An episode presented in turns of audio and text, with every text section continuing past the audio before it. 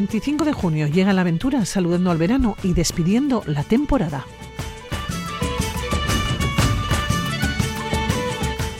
El primer destino nos lleva a Islandia. Vamos a viajar también hasta el Salar de Uyuni y finalizamos con propuestas para este verano 2023. Comenzamos.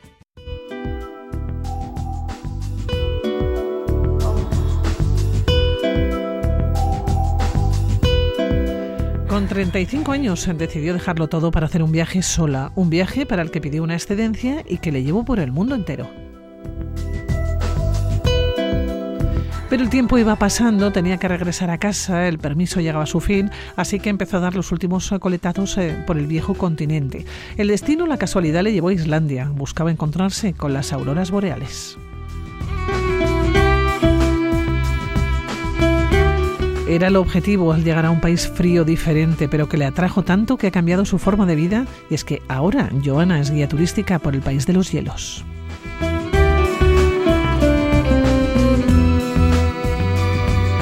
Joana Santesteban, ¿cómo estás? Uno, buenos días. Uno, buenos días, Pilar, ¿qué tal? Bien, oye, Joana, ¿cómo te lleva el destino a Islandia y de qué manera te atrapa una isla que en principio no sé si estaba en tus destinos preferidos, en tus objetivos? Pues nada, no, la verdad que no. Para mí Islandia fue algo de rebote, pues yo estaba viajando y quería ver auroras boreales y bueno, pues dije, va, pues voy a Islandia. Y sí que es cierto que ese viaje eh, fue bastante durillo porque fue en invierno, yo iba con lo puesto, durmiendo en el coche con un saco de dormir, pasé la verdad que bastante miseria. y me marché, me marché del país con la alegría de poder ver las auroras boreales, que era lo que yo quería, pero como con la chirrinta de igual no haberlo podido disfrutar como yo quería. Y sí que fue un momento de introspección que estuve yo en un cráter y me acuerdo que se lo, se lo pedí, se lo pedí, le dije, pues déjame volver o espero volver de alguna manera, pues volver. Y las circunstancias fueron que al año, pues bueno, eh, acabé trabajando de, guía turístico allá, en Islandia. Pero en verano, ¿eh? En verano, esta en verano. Claro, Joana, ¿qué sensación, la primera sensación que te da ver eh, Islandia después de haber recorrido el mundo entero. Habías estado en las mm. Maldivas, en Sri Lanka, en Hawái, además de otros muchos lugares y países, pero he querido seleccionar un poco lo que consideramos a priori, ¿no? Un paraíso o gran parte de la población considera, como puede ser Sri Lanka, puede ser las Maldivas o Hawái, ¿no? llegas a Islandia y nos estamos imaginando la isla del hielo. Sí, y más en, y más en marzo, que es cuando, cuando fui yo. Sí, era, fue un, contraste bastante bastante duro y la verdad que, claro, yo iba con una maletita, con una, con una mochilita muy ligera de ropita de, de playa y claro, y en cuanto decidí ir para allá tuve que tuve que cambiar, me compré, pero bueno, me compré un pantalón de chándal, un forro polar y, y el saco de dormir que sí que lo compré bueno, pues para poder sabía ya que tenía que aguantar. Pero no te puedes hacer idea, o sea, el frío, o sea, yo no había pasado tanto frío en mi vida. No sé, o sea, el claro, que tenías que salir a ver las cosas, entonces al salir decías, venga, a ver la cascada. Y el, y el estarme igual media hora viendo pues cógafos o en las playas o, y tener que volver al coche, me acuerdo que intentaba meter la llave de contacto en el coche y no podía, de, la tiritona que llevaba encima. Oye, eh, Joana, eh, dices que te compraste un chándal, ¿no? Y que un saco de dormir. Eh, bueno, ¿cuánto tiempo estuviste en Islandia? Eh, diez días. Diez días. A ver, Islandia también era un sitio, bueno, es un sitio bastante caro. Yo iba con un presupuesto de mochilera y bueno, tampoco eh, me podía permitir el estar tanto tiempo, o sea, más tiempo, porque en otros países sí que había estado un mes o mes y medio. Y luego también que en invierno no se puede, no se puede viajar o no es recomendable viajar a la zona norte para porque ya pues las nevadas son inmensas, los vientos son pues igual de 100 kilómetros por hora, eh, las condiciones climáticas son muy duras como para que igual yo, una persona sola en un coche utilitario que es el que me iba a alquilar, pues que fuese con seguridad. Entonces al final para recorrer la parte sur de la isla con siete, ocho días es más que suficiente. Pasa que en invierno, como hay poquitas horas de luz, claro, yo no podía ver muchas cosas a lo largo del día. Entonces, bueno, me lo tomé con calma, me lo tomé con tranquilidad y pues estuve eso, 10 días. Durmiendo en el coche, esa, esa parte es que me entusiasma. Bueno, sí, bueno, no, no hice todas las noches, porque, pero bueno, sí, en campines o aparcando, durmiendo y luego sí que estuve tres noches así ya en hosteles, pues para pegarme una ducha, para comer caliente. bueno, para intentar recuperar un poco la, temperatura vital. Oye, ¿viste las auroras eh, boreales? sí. ¿Cómo son? Pues son espectaculares. Es uno de los fenómenos que, bueno, es, yo creo que para mí es el más impresionante que he visto yo hasta ahora. Eh, al principio em, no sabes lo que tienes que ver. Tú miras al cielo y a veces se pueden ver blancas, grisáceas y te puede confundir con que puede ser una nube, pero eh, hacen unos movimientos súper raros, como serpentean, se mueven muy rápido de arriba a abajo, ¿no? Aquí las nubes nosotros igual estás acostumbrada a verlas pasar un poco en horizontal, ¿no? Cambiar un poquito la forma, pero lo que hace la aurora boreal es eh, algo como si estuviese viva, como si fuese un ser vivo en el, en el cielo. Entonces, cuando ya el ojo se te empieza a acostumbrar, ya es más fácil de verlas. Y si es lo que te comento, si es una aurora boreal flojita, es un tono grisáceo y luego puede incluso ir cambiando de, de tonalidad, se pasa a verdes, vas a llegar a ver verdes, incluso rosas por un instante, se pueden ver rojas, azules, moradas, bueno, es un, es un espectáculo, es un espectáculo, la verdad. Saliste de Islandia pensando que ibas a volver, o, que te dejabas algo por ver. Sí, sí, yo quería volver, quería volver, veía que ese país, ese país tiene muchísima energía, lo sientes en cuanto llegas, es un país que está, que es eh, la energía vital del, del planeta, la, la palpas, la tocas, entonces era un país que a mí no sé por qué era como que tenía que volver y, recorrerlo y, vivirlo. Y la verdad que, bueno, yo pensaba que igual que, que, hubiese, que iba a volver en plan turista, pero bueno, el destino pues hizo que, bueno, que volviese ya, pues, ya profesionalmente hablando. Oye, ¿cómo te conviertes en guía turística de Islandia? Pues, pues casualidades de la vida. Yo volví del viaje grande y empecé a colaborar con una empresa de viajes de Madrid y cogí ahí un poquito de experiencia porque yo soy ingeniera, no tengo nada que ver con el tema del turismo. Y bueno, al hacerme ya unos cuantos viajes en la, en la otra empresa, un amigo que sí que trabajaba para la empresa en la que estoy ahora, me dijo, oye, Joana, eh, se va a ampliar un poco el, el, el, turismo en Islandia y estamos buscando nuevos guías.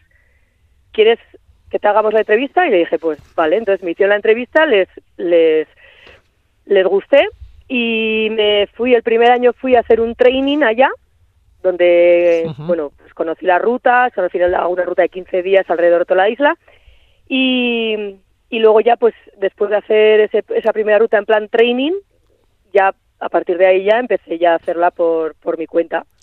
Hacemos la ruta, si te parece, paseanos por el país, porque en el mes en el que estamos, eh, lógicamente, es un mes oh. maravilloso para acercarnos. Tenemos que ir en verano, el marzo no. A ver, si quieres ver auroras boreales, sí, pero claro, el viaje cambia completamente. Ahora, en verano, eh, lo primero que ahora mismo, en junio, eh, no hay noches, al sol de medianoche. No hay noche, nada. A las 3 de la mañana tienes la claridad que puedes tener ahora mismo. Entonces, eh, es, por un lado es un contraste, pero por el otro te permite estar todo el día viendo naturaleza sin tener que estar mirando el reloj. Y luego, aunque a la gente le parezca mentira, dices hielo y fuego, ¿no? Eh, Islandia es hielo y fuego. Ahora en verano hay muchísima vida.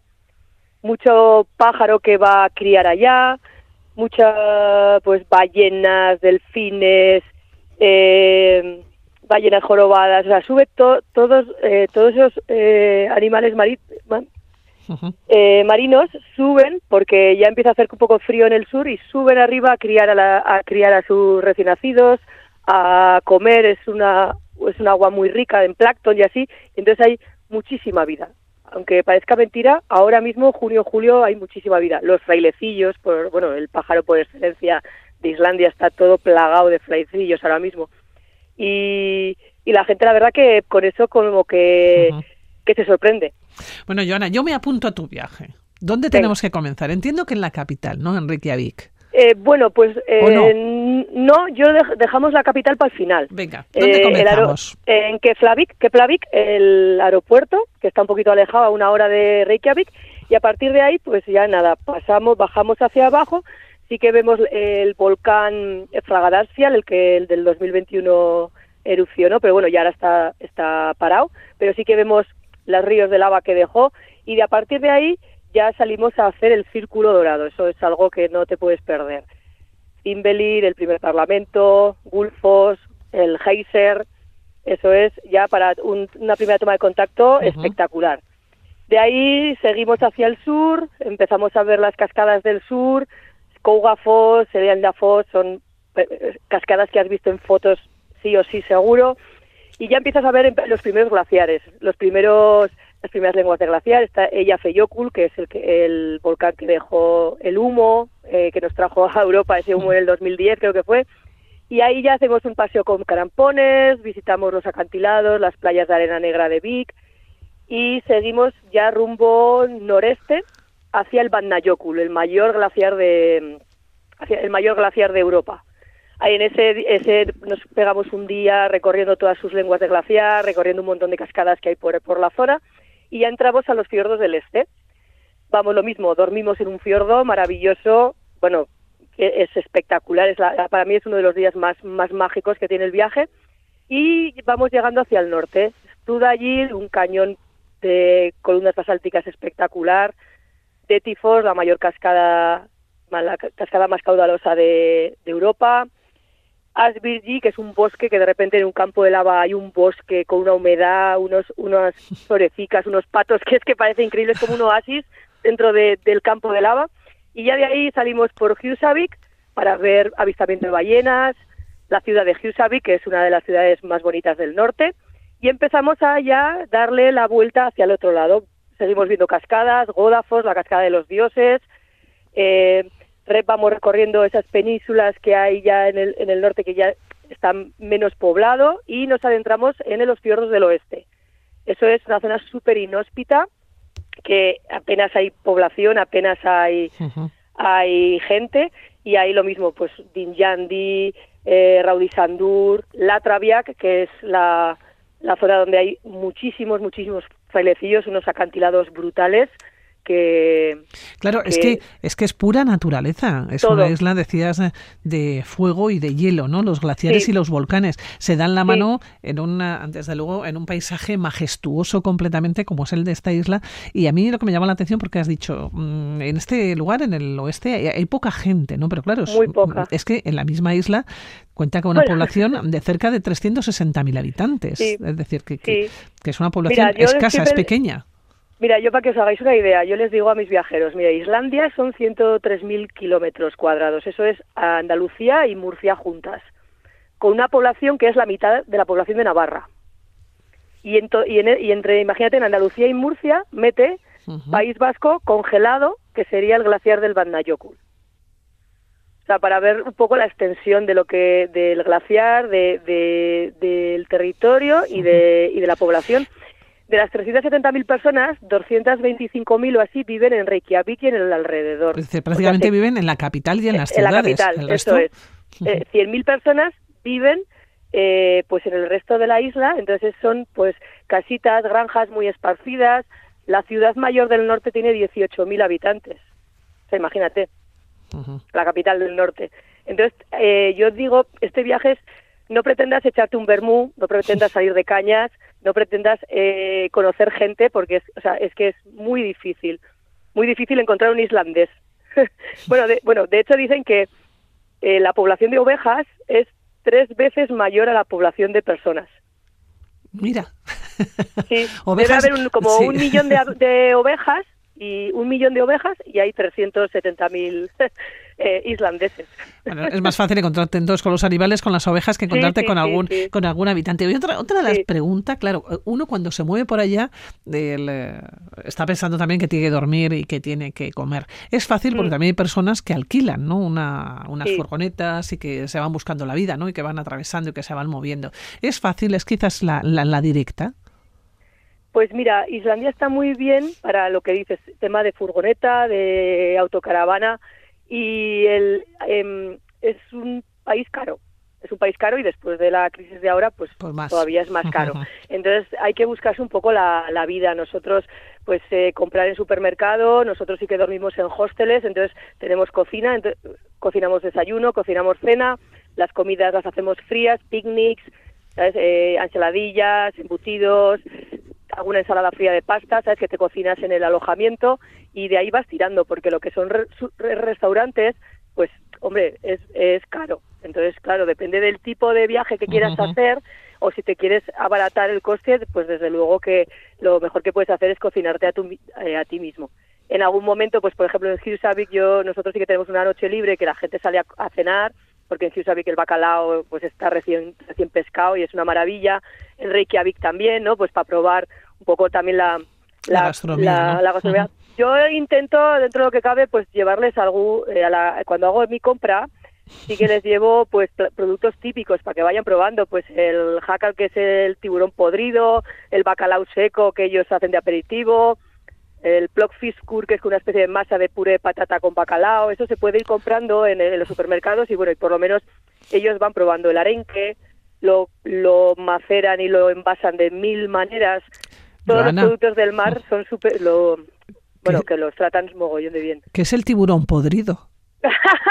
bueno, el tiburón podrido, es que huele, huele a podrido. ¿Qué me estás los contando? sí, los vikingos cazaban unos tiburones que eh, segregaban alguna toxina y entonces eran nocivos para nuestra salud. Entonces descubrieron que si los, los, los pescaban, los enterraban y dejaban que se pudriesen, no sé si les echaban algún, alguna historia los dejaban debajo de tierra y luego los sacaban y los secaban al aire y entonces ahí el, tiburón se podía comer, pero claro, su sabor es horrible, horrible. Pues Esto ahora ya no, no se pesca como tal el, el tiburón, pero sí que a veces pues de las redes del bacalao suelen aparecer algún tiburón. Entonces ellos sí que mantienen la tradición y lo siguen haciendo. Y lo puedes encontrar de vez en cuando en el supermercado cortado en pedazos finitos, pero es eh, es súper caro y es una para nosotros es una pérdida de es una pérdida de dinero porque nadie nadie acaba comiéndoselo. Pero bueno sí que es cierto que yo trato de comprar una bolsica pequeña y se la y se la enseño y le digo pues mira esto es lo que comían los, vikingos y bueno y ellos los islandeses que tampoco le hacen asco Tremendo. Bueno, terminamos el viaje en la capital, terminamos en Reykjavik, mm. donde viven como unos 250.000 habitantes aproximadamente, nos decías, ¿no? Vive prácticamente casi toda la población, ¿no? En la capital y es un paso, un comienzo o una despedida obligada. Sí, a mí Reykjavik la verdad que es una capital que me gusta mucho, es muy fácil de recorrer, es pequeñita, a mí me recuerda, a ver, eh, pues como si fuese Pamplona, ¿sabes? Es una capital que está todo muy céntrico, y, está muy viva. A los islandeses, sobre todo ahora en verano, con el buen tiempo, bueno, yo que entiendo que como todo el mundo, saliendo rayos de sol y ellos salen a la calle, les encanta estar en la calle, hay mucho bar, hay mucha música en directo y tiendas de todo tipo para poder ver, para entonces es una capital como muy viva. A mí la verdad que, que, me gusta y, y lo que te comento es súper fácil, en un día te la has podido recorrer, pero bueno, tiene sus museos, tiene sus teatros, tiene sus actividades, sus exposiciones, el ARPA, el, edificio de el auditorio es espectacular, es precioso, tiene una zona un poco un poco más antigua, con casitas de pescadores, al lado del puerto también súper bonita, la zona la Begur, que es la típica calle peatonal con todas las tiendas, los bares, el ambiente, la movida, Gelmiscrilla, la famosa iglesia, no sé, es como, a mí la verdad que me gusta mucho. Yo llegas allá y no es una ciudad, no es agobiante, no está llena, o sea, no tienes coches apenas, muy fácil de recorrer, entonces es como que a mí me gusta, yo incluso llego y lo disfruto. Me gusta mucho pues, esa capital. Joana, nos encontramos en Reykjavik, nos encontramos en. Islandia. De momento nos tenemos que despedir. Eh, oh. hasta ya ves que esto daría para otro día, ¿eh? Da para mucho, ¿eh? Da para lo que quieras, para, para, todos los programas que tú quieras. Bueno, pues Joana Santesteban, qué un placer de verdad. Qué buen viaje, buena estancia, que te vaya muy bien. Gracias, gracias. Ha sido un placer. Ale,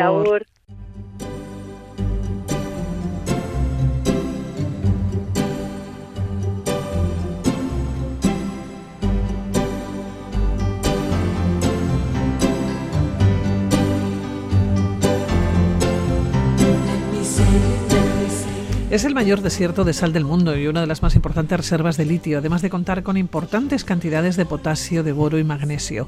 Es el salar de Uyuni, conocido a veces como el salar de Tunupa.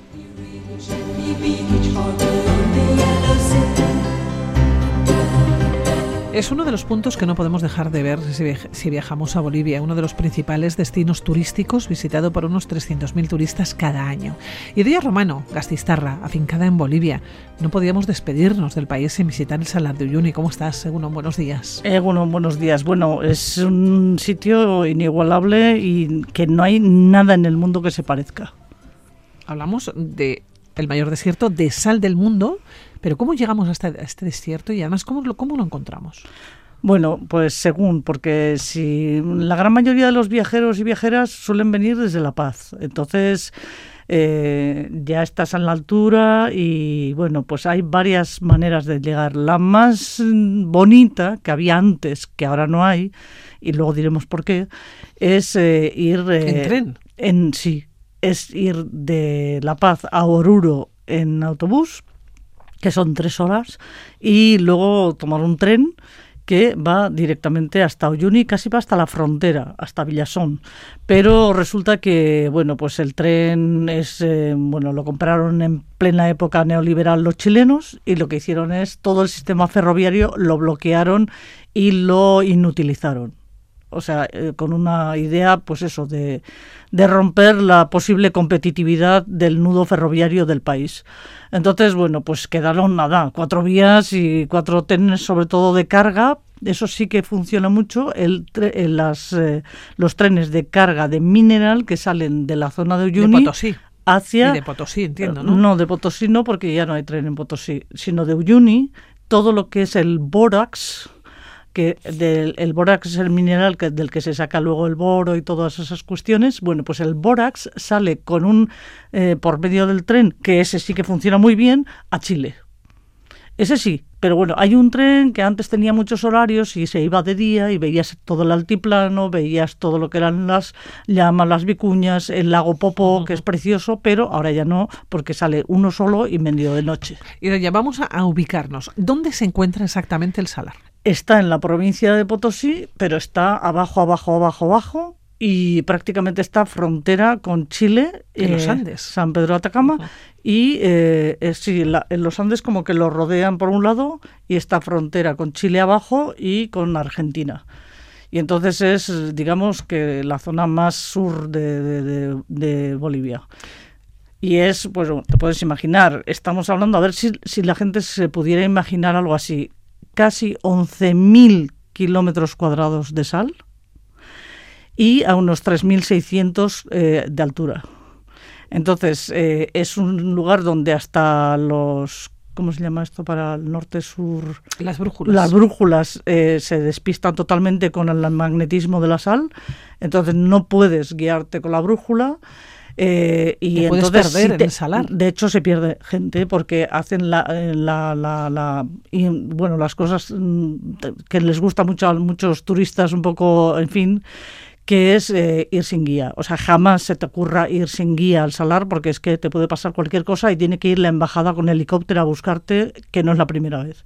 Entonces, la idea es que te metes allí hasta el fondo, pierdes las referencias y solo tienes un, pero un prácticamente un mar de cristales eh, brillantes de sal blanco que, bueno, pues imagínate, eh, pues ahí al fondo, al fondo se ven unas montañas, pero no acabas de atisbar dónde estás, si estás mirando para el norte, para el sur, para el este o el oeste. ¿Qué pasa? Que las épocas de lluvia, eh, llueve en esa zona, que suele ser pues más o menos lo que se entiende pues por, por abril, mm, febrero, enero, febrero, marzo, abril, suele llover y entonces se crea una película encima de la sal y entonces crea el efecto visual que tanto les gusta a los turistas, que es el de parecer que estás caminando en el cielo. Porque todo el cielo se refleja absolutamente en la, en la, en, la película esa de agua, en salada, y entonces, eh, bueno, te haces unas fotos que son espectaculares, porque hay momentos en los que parece que estuvieras andando en las nubes. Estamos hablando de un salar que es uno de los principales destinos turísticos visitado por unos 300.000 turistas cada año. Sí. Entonces, bueno, antes iban en tren, que era muy bonito, ahora pues lo más práctico es ir en un avión, que es una hora de avión de La Paz a Uyuni. Eh, Uyuni como ciudad es de las más feas que he conocido en mi vida, no tiene nada nada, porque parece una como de las películas de western que van las bolas así de, de, paja rodando. Sí, sí, pues igual. Yo no sé cómo puede estar una cosa tan fea en una cosa tan bonita. Bueno, pues no han cuidado absolutamente nada. Ahí tiene que haber una riqueza brutal en esa ciudad. Yo no sé dónde se está yendo el dinero ahí. Es una pregunta que nos hacemos todos los que vivimos en Bolivia, pero bueno, esa es la base. Entonces ahí hay cientos y cientos de empresas de turismo que lo que te hacen es ofertarte paquetes turísticos. ¿Cuál es el paquete mayoritario que casi todo el mundo compra? Es el de tres días, dos noches, que consiste en el primer día vas, que el salar de Uyuni está prácticamente, pues eso, a 20 kilómetros de Uyuni. Entonces vas en 4x4 todo el viaje, te acercan al salar, te meten, si no hay mucha agua, porque no ha habido mucha lluvia, pueden entrar hasta dentro, dentro, dentro, y dentro hay una isla que se llama la Isla del Pescado, o Incahuasi, que es la casa del Inca, y entonces eh, es una isla preciosa porque es una isla llena de cactus, y entonces te subes ahí arriba y estás toda rodeada de unos cactus gigantes y tienes todo el panorama de todo el salar, ¿no? Entonces estás un rato ahí. y es un salar que es todo igual. Sí, pero es que es fascinante. Son 11.000 kilómetros. Porque además, claro, obviamente tienes que llevar crema de sol, porque es que te quemas, pero no te quemas del sol, sino del reflejo que la sal te da en la cara. O sea, que es que tienes que estar vigilante de, lo que, de la fuerza de la luz en, en, el reflejo, ¿no?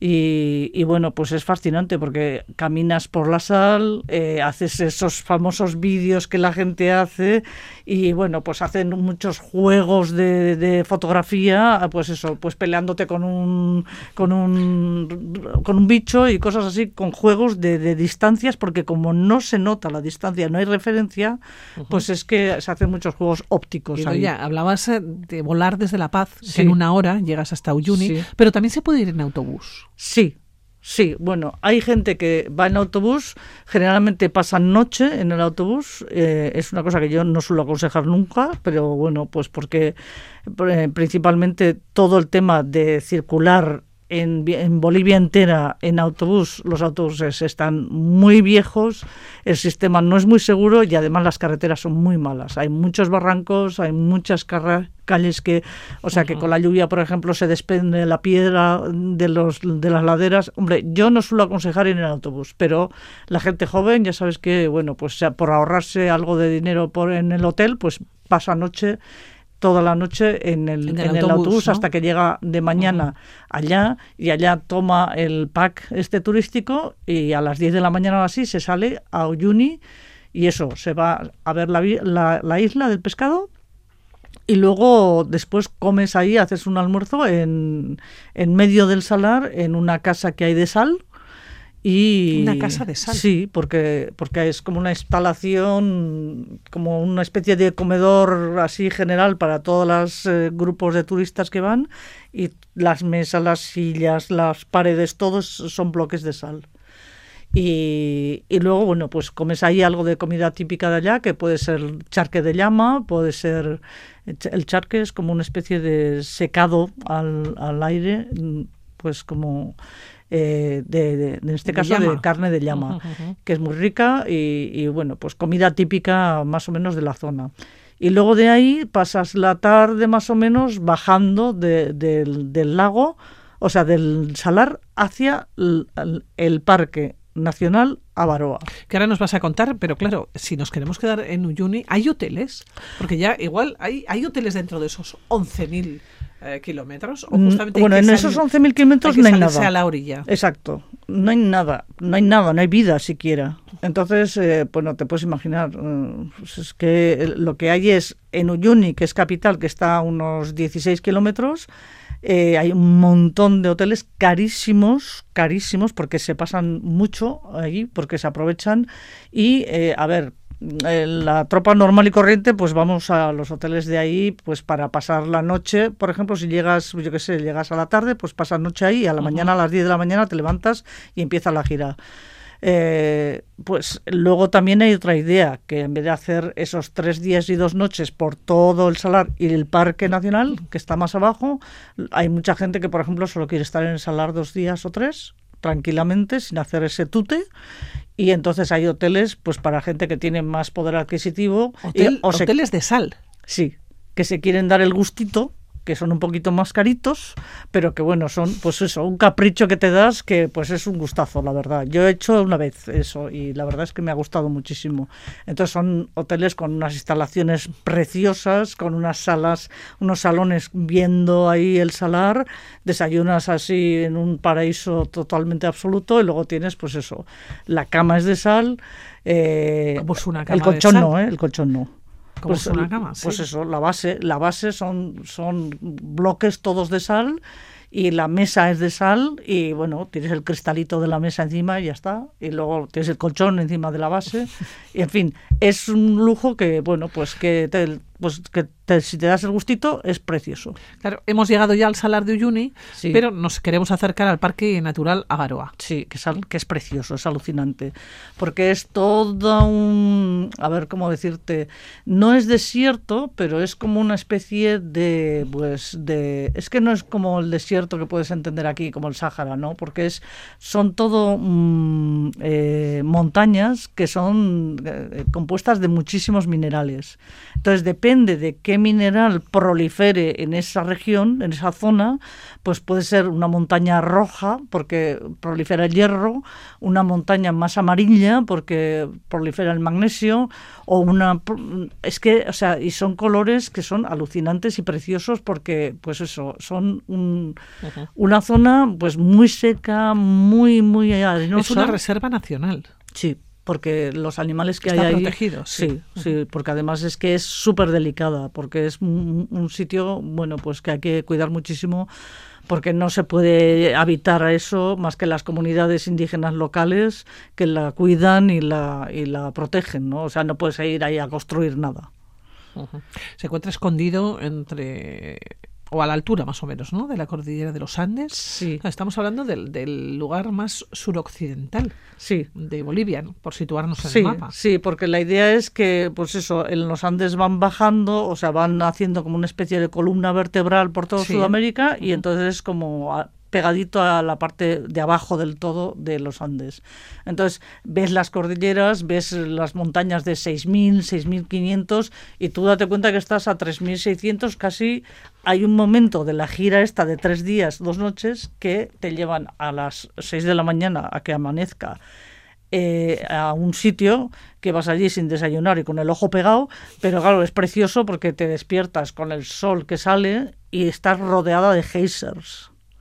Entonces ahí hay lava, hay geysers, y la imagen es absolutamente lunática, ¿no? Es, es, es, muy, muy espectacular. Son lugares que no podemos perdernos no si nos acercamos a Bolivia. Por cierto, comenzábamos hablando de Salar de Uyuni, decíamos que contiene como el 80% de litio, litio. ¿no? el material indispensable, por ejemplo, para hacer las baterías. Sí. Digamos, eso es muchísima riqueza. Sí, últimamente, a ver, eh, ahora mismo explotar, explotar el litio lo están explotando sobre todo los chinos en China, porque bueno, los chinos son los que llevan la, delantera, pero realmente está por explotar y va a ser, lo que yo siempre digo que va a ser la, la plata del siglo XVIII, que ya verás tú, ya verás tú que nos vamos a arruinar otra vez, porque en fin, no sabemos ni a quién se lo estamos vendiendo, no sabemos ni cómo, en fin, está muy mal negociado y está todo, está todo como hilvanado.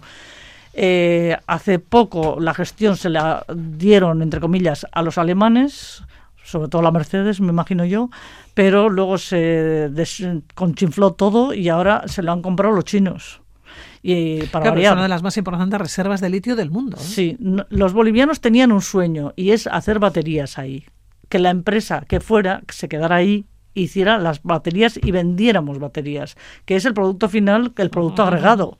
Bueno, pues no, otra vez otra vez nos ha vuelto a pasar lo que nos pasó con el caucho, lo que nos pasó con la plata, lo que nos pasó con el gas, pues ahora va a pasar con el litio, lo mismo. Se lo están llevando en camiones sin lavarlo y lo van a lavar y lo van a procesar y lo van a elaborar y van a hacer el producto acabado en China. Bueno, ya que nadie se acerque a Bolivia, sin que nadie se acerque, quiero decir, sin visitar el Salar de Uyuni es que y sin ir al Parque Natural Avaroa. Hablamos de esa Reserva Nacional de Fauna. ¿eh? Nunca nadie ha visto una cosa así y además es espectacular y te da pues como una imagen eh, pues lunática de, del país. La verdad es que es imprescindible. Pues ya Romano, hemos hecho un repaso estas semanas a Bolivia, hemos estado en lugares diferentes, podríamos seguir, ¿eh? corto, corto, podríamos uy, tener seguir hablando de Bolivia, pero ahora nos vamos a tener que despedir. Te damos las gracias, iremos al salar, ¿eh? Mm, sí, nos acordaremos de ti además. Pero además con guía y bien explicado todo. ya, agur.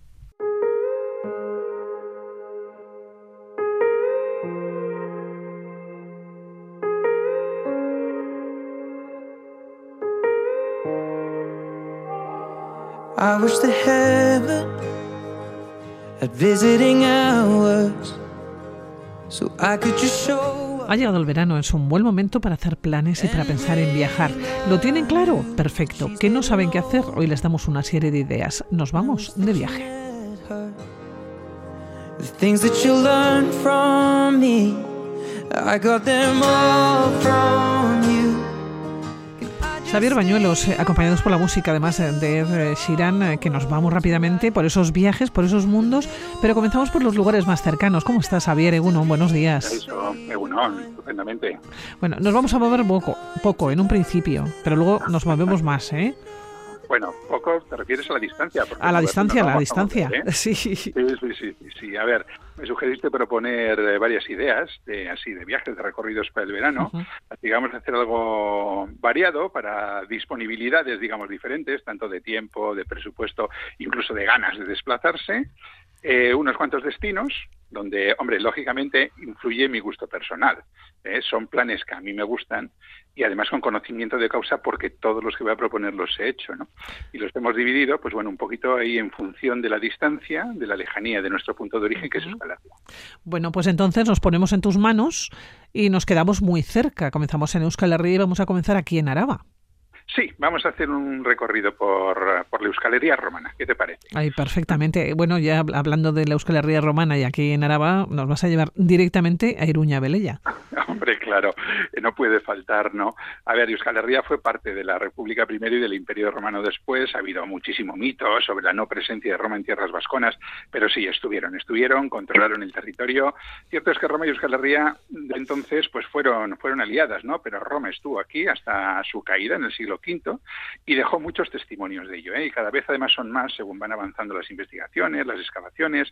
Así que vamos a seleccionar unos un par de puntos por cada territorio. Y empezamos efectivamente por Áraba. ¿Y por dónde? Pues por donde Iruña Velella, ¿no? que está ahí cerquita de, de, Vitoria, claro. Eso es, en Iruña de, Oca, ¿no? en el espolón de, de Arqui, uno de los yacimientos romanos pues, más importantes de todo Euskal Herria. ¿no? Y después de Iruña Velella, pues nos vamos a ir a un sitio quizás menos conocido, pero que a mí también me parece muy interesante, que es el Esazar. Está en Amurrio, entre las cumbres del Escurrola y el, y el Espalza. ¿eh? Es una granja familiar de los siglos I a II después de Cristo, y bueno, están allí las ruinas con sus paneles interpretativos, y yo creo que es bastante, bastante interesante. Nos vamos ahora a Vizcaya. ¿Y por dónde vamos a empezar en Vizcaya? Pues, pues digamos que por la Iruña Velella, entre comillas, de Vizcaya, que es Porúa, ¿no? Está allí en la colina de, de Lesalde, en, en, Urdaibai, ¿no? Es el principal yacimiento romano de Vizcaya. Eh, bueno, es el yacimiento más excavado y consolidado más extenso de todo el Cantábrico Oriental, ¿no? Un poblado bastante amplio, ocupado entre los siglos I y IV después de Cristo y que era un portus, es decir, una zona portuaria ¿eh? de todos los puertos que fueron haciendo los romanos a lo largo del Cantábrico, ¿no? De, eh, y entonces, pues bueno, Portus, explotación agraria y también explotación metalúrgica, también centro comercial. Y no muy lejos, no muy lejos de allí, está Tribisiburu, en la ladera norte del Soyube, entre Bermeo y Busturia. Y esto es una necrópolis de incineración, de un lugar donde llevaban las cenizas de, los difuntos, ¿no? entre los siglos I y III después de Cristo. Yo creo que son dos buenos representantes de, lo que fue la Roma eh, imperial en, en Vizcaya. Si nos vamos a Guipúzcoa, pues dos lugares que yo creo que no pueden faltar. Oyaso, que es lo mismo que decir Irún, ¿eh? el puerto y el museo, ¿no? Sí, sí, exactamente, era un portus, igual que Forúa, Un portus vascón en la desembocadura del, del Vidasoa, en este mare externum, ¿no? Que llamaban los... El mare nostrum era el que tenían interno allí, que era como un lago realmente para los romanos. Bueno, pues el mare externum para los romanos era el mar Cantábrico, ¿no? Y luego todo el Atlántico, ¿no? Bueno, pues efectivamente, dentro de esa red de puertos del Cantábrico entre los siglos I y después de Cristo estaba efectivamente Oyasu, que además tiene un museo que es precioso y muy interesante. Y asociado a Oyasu tenemos las minas de Aldeiturri, que están en Peñasdaya, en Oyarchun. Digo asociado porque eh, Oyasu era puerto de, salida precisamente de lo que se explotaba en las minas de Aldeiturri, que era básicamente galena argentífera. ¿no? Y además, fíjate, fueron explotadas desde antes de la llegada de Roma y estuvieron en, en uso hasta 1984. O sea que fíjate si esas minas han sido explotadas. Bueno, pues uno de los, de los digamos, eh, emporios mineros que, se, que hicieron los romanos aquí en el norte estuvo allí, en las minas de Anditurri. Después nos tenemos que ir a Nafarroa, ¿eh? que realmente es donde más restos eh, romanos, hay.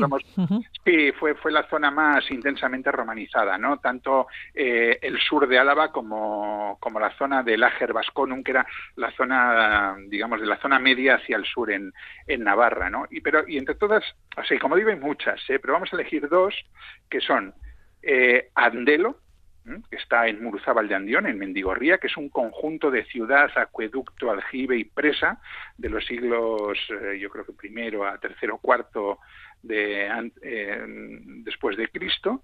Además, y además tiene un poblado medieval, o sea que tiene un poquito de todo. Y eh, un museo arqueológico, que es un museo de interpretación, que te da las claves para comprender lo que fue la ciudad. ¿no? Y luego la otra, otro lugar que me gusta mucho es Santa Cris, en el cerro de Santa Cris, en Pisaldea, que está en el pueblito de Eslava, más o menos unos 50 kilómetros eh, al este de, Iruña. ¿no? Y ahí tenemos lo que son los restos de un poblado vascón que están sin excavar aún, es decir, todavía no se han sacado del todo a la luz, y luego está la ciudad, la ciudad romana de Santa Cris, con eh, sus calles, sus columnas y tal, y su cementerio, muy bonito. Y después nos vamos a Iparralde. Y para no vamos a encontrar mucho, pero si hay un lugar, si hay un lugar que es muy muy emblemático, que son las murallas de la Purdum, es decir, las murallas de Bayona. Bayona. Sí, eso es. Bayona fue fue amurallada durante, vamos, prácticamente desde sus inicios, ¿no? Ahí en la, Edad de Hierro. Y, cuando llegaron los, los, romanos, formaron un, montaron ahí un castro que le llamaron la Purdum, de ahí viene después el nombre de, de la Purdi, o bueno, quizás era un nombre indígena que tomaron los romanos, pero bueno, la Purdi y la Purdum, ¿no? Eh, y sobre todo vamos a encontrar los restos romanos de, las murallas en la, en la Rue des Agustins y en la Plachot. Y luego, como no hay mucho así que podamos ver en la Purdi, nos vamos a ir a la frontera, volvemos a Navarra, porque hay un monumento que a mí me encanta, me gusta muchísimo, que es la Torre Conmemorativa de Urcuyu, está en el municipio de Orbaiceta, justo, justo en la frontera entre las dos Navarras, ¿no? Este monumento circular, que fue un monumento que se erigió en el siglo I antes de Cristo por la victoria de los romanos frente a los tarbelos, que eran un, digamos un, grupo proto-vasco, ¿no? Y allí lo, hicieron para celebrar la victoria frente, frente a este grupo. Bueno, para que aquellas personas que no se vayan a marchar muy lejos, eh, tienen todo el verano entretenidos con las ruinas romanas. Vamos. Por todo Euskal Herria, ¿eh? Y estas son las que yo he sugerido, ¿eh? como busquen un poquito más van a encontrar Seguro que, bueno, estas son tus sugerencias. Nos vamos cerca pero no tan cerca. Es decir, vamos a pasar a Francia, nos vamos a ir hasta el Perigord. Eso es, nos vamos al Perigord. Y sobre todo nos vamos a ir al Perigord negro, porque como sabes, hay cuatro. Hay cuatro, ¿no? De distintos colores. en realidad habría dos, ¿eh? el alto y el bajo Perigord, pero bueno, mm, últimamente, en los últimos años, se les ha dado en denominar cuatro, el Perigord verde, el blanco, el púrpura y el negro, pues el verde por los robledales y las praderas, capital Natrón, el Perigord blanco, sobre todo por los roquedales calcáreos, ¿no? donde la, capital es Perigós, el Perigord púrpura, que hace sobre todo relación a los viñedos, ¿no? capital Bergerac, y el Perigord negro, ¿no? sobre todo por esos bosques densos y las trufas que son tan características, ¿no? con la capital en, en Sarlat, la Caneda. Bueno, como es muy grande, bueno, estamos hablando del norte de Nueva Aquitania, ¿eh? para situarnos entre los departamentos de Dordoña y Lotet Garón. Bueno, eh, nos vamos a ir al Perigord Negro, porque sería si no demasiado abarcado, y vamos a dar, yo diría, los cinco imprescindibles para ver en el Perigord Negro. Sarlat la Caneda, que es la capital, preciosa, preciosa, encantadora, es como volver al, mundo medieval. No se pueden dejar de ver los castillos de Fenelol, eh, de, perdón, Fenelón y Castelnau-la-Chapelle.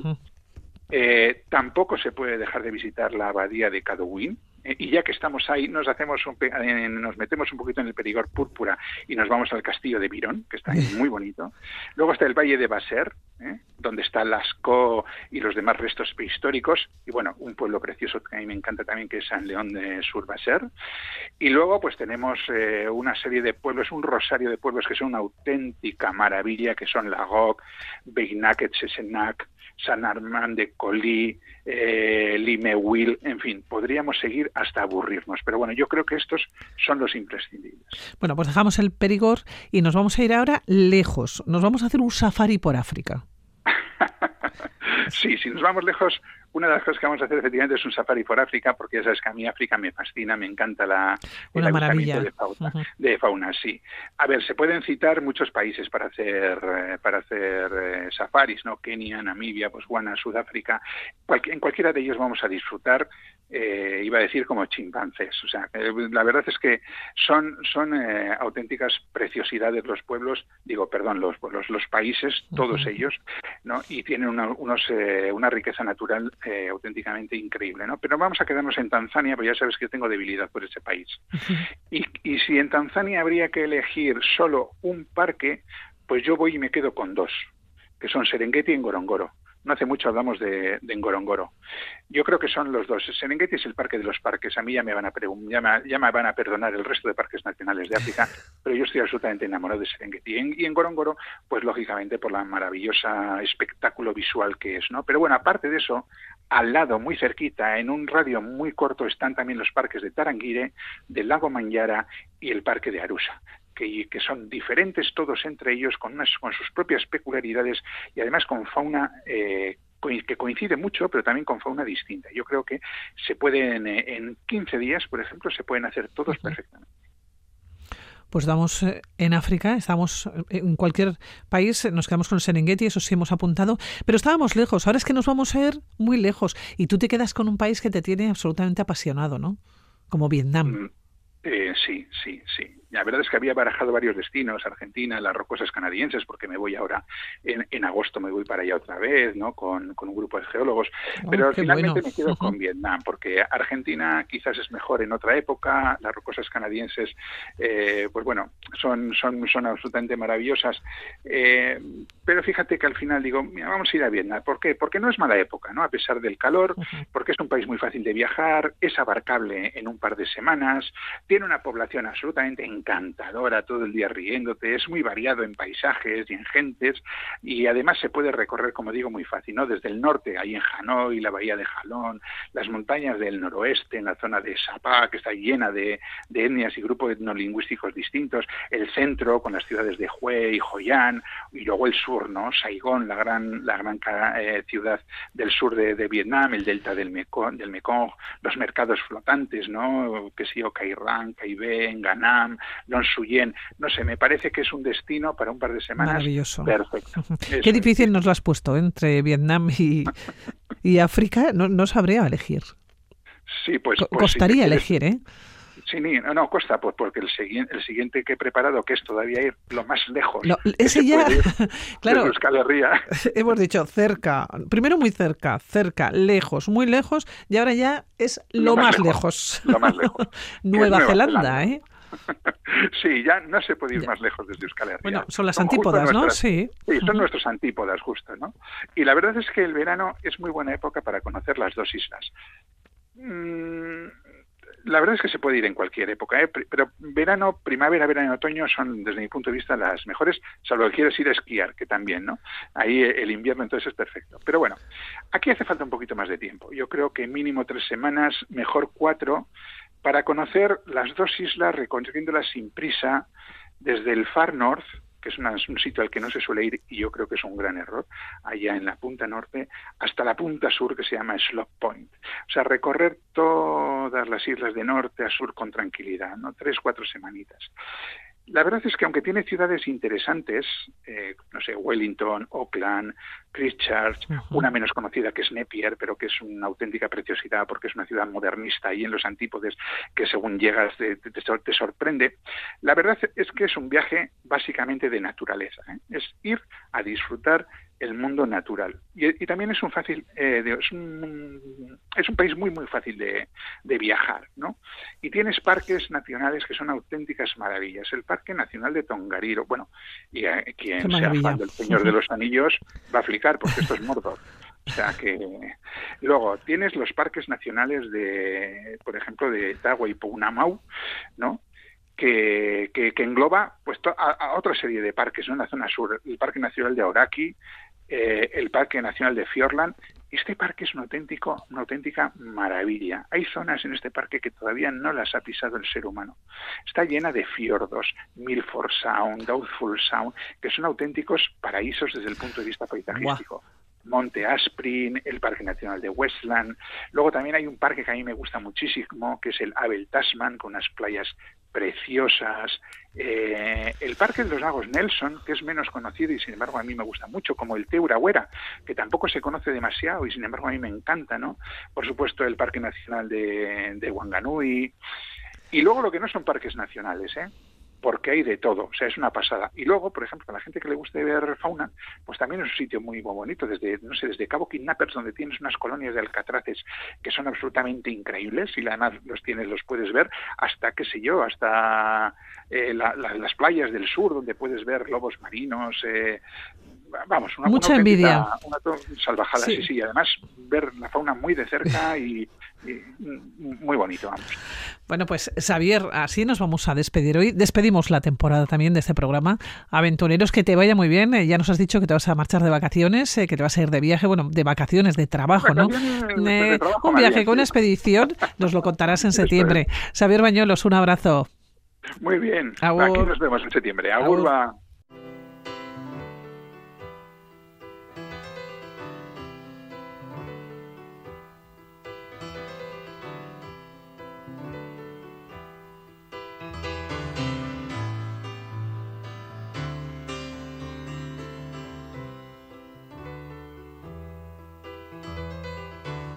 Con la música del Steward despedimos el mundo de la aventura, pero solo hasta septiembre despedimos la temporada. Que disfruten, que viajen, que sean felices.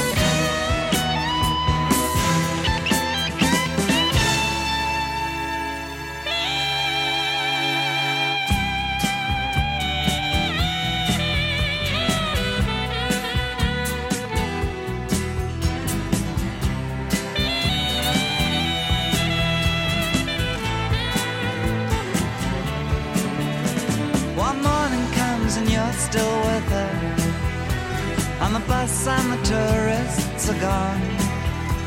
And you've thrown away your choice and lost your ticket, so you have to stay on. But the drumbeat strains of the night remain and the rhythm of the newborn day. You know, sometime you're bound to leave her, but for now you're gonna stay in the year of the cat.